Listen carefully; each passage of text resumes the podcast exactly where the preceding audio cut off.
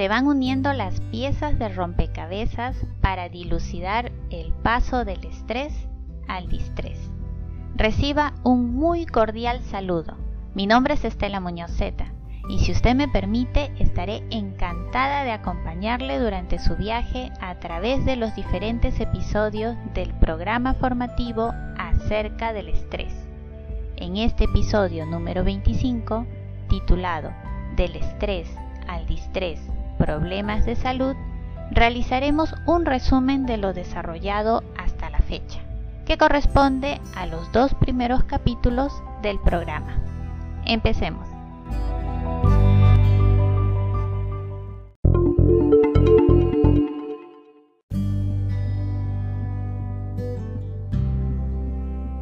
El estrés es un proceso de respuesta y puede presentar hasta tres fases. Cada persona responde de un modo determinado ante aquello que está viviendo, por lo que un evento, situación o acontecimiento es un estresor solo si la persona que lo está viviendo percibe este evento o situación como algo amenazante. Entonces, en respuesta, el estrés se manifiesta. Por el contrario, si aquello que está viviendo la persona no lo considera amenazante, el estrés no se manifiesta. Por eso el curso del estrés puede llegar a tener una secuencia de hasta tres fases. 1. Fase de alarma de reacción, donde el cuerpo detecta el estresor y responde. 2. Fase de resistencia o de adaptación, en la cual se manifiestan los síntomas del estrés y el cuerpo lucha por restablecerse. Y 3. Fase de agotamiento, donde el estrés se torna crónico e incrementa el riesgo de la aparición de problemas de salud. Sin embargo, la presencia de una o más de estas fases dependerá tanto de la percepción que tenga la persona frente a lo que está viviendo como del tiempo de exposición a aquel evento, situación o acontecimiento. Claramente, el estrés es un proceso de respuesta que el cuerpo genera para que la persona pase a la acción, ya sea como lucha, huida o evitación, estableciéndose así una relación de causa y efecto, donde la causa es el estresor y el efecto el estrés.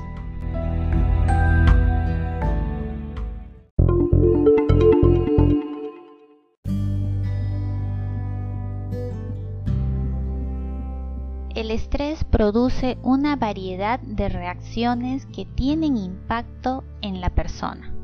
El estrés tiene un gran impacto en la persona, pudiendo presentarse en tres combinaciones diferentes, que siempre involucran los siguientes elementos. Respuestas corporales, pensamientos negativos y conductas inadecuadas.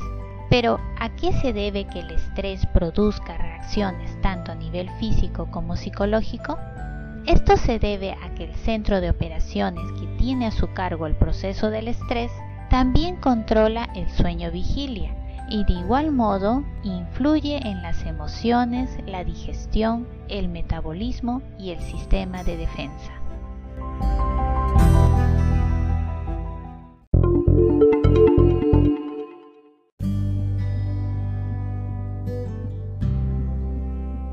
Un estrés que persiste en el tiempo se convierte en un estrés negativo o distrés. Ahora bien, cuando el estrés persiste en el tiempo, llega a consumir mucha energía, generando el agotamiento del propio organismo. Y en esta condición de agotamiento aparece el estrés negativo o crónico, o también llamado distrés, con el consecuente progresivo debilitamiento del sistema de defensa. Luego, al verse afectado el sistema de defensa, los problemas de salud ya existentes pueden agravarse o bien pueden surgir nuevos problemas de salud asociados con el distrés y entre ellos mismos.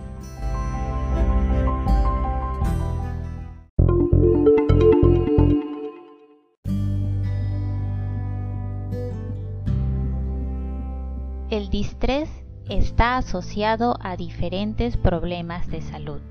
Dentro de estos problemas de salud asociados con el distrés se pueden mencionar los problemas digestivos, los problemas para dormir, los problemas cardiovasculares, los problemas alimenticios, los problemas de la piel, la ansiedad, la depresión y los trastornos del comportamiento, así como la repercusión negativa de este en el dolor físico y emocional, las alergias y la diabetes.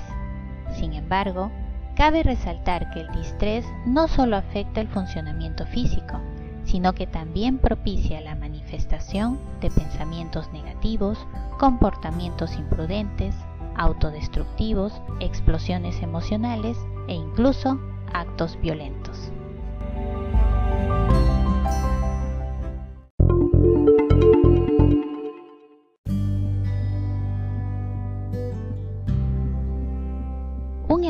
No controlado puede ser realmente muy peligroso para la salud. El estrés presenta componentes a nivel físico, psicológico y conductual, que a su vez agrupan a los diferentes elementos y variedad de síntomas que participan en el estrés.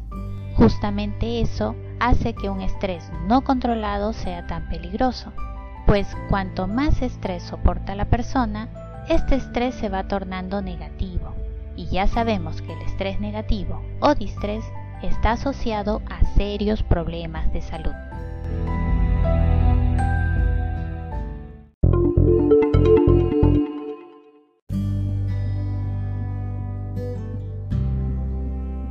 Reflexión final. Tengamos en cuenta que el estrés es un proceso de respuesta del cuerpo, que se activa para protegernos y ayudarnos a adaptarnos. No obstante, si el estrés se descontrola, puede llegar a ser muy perjudicial. Por eso es importante aprender a gestionar el estrés, para que actúe a favor de uno mismo y contribuya así al propio bienestar biopsicosocial siendo el pensamiento el factor clave para lograr aquella meta, ya que el pensamiento es el que rige la bioquímica del cuerpo entero.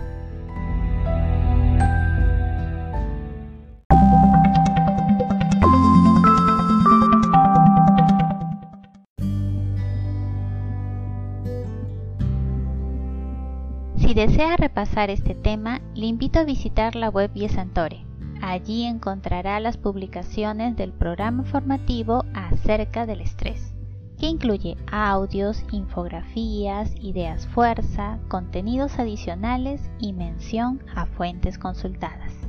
Muchas gracias por su asistencia y nos reencontramos en el próximo episodio. Recuerde que el podcast Programa Formativo acerca del estrés está disponible en las plataformas Anchor, Spotify, Picker, Radio Public, Pocket Cast y Google Podcast. Cada domingo un nuevo tema. Una vez más, muchas gracias y por favor cuídese mucho, ya que buen vivir es vivir saludable. Chao.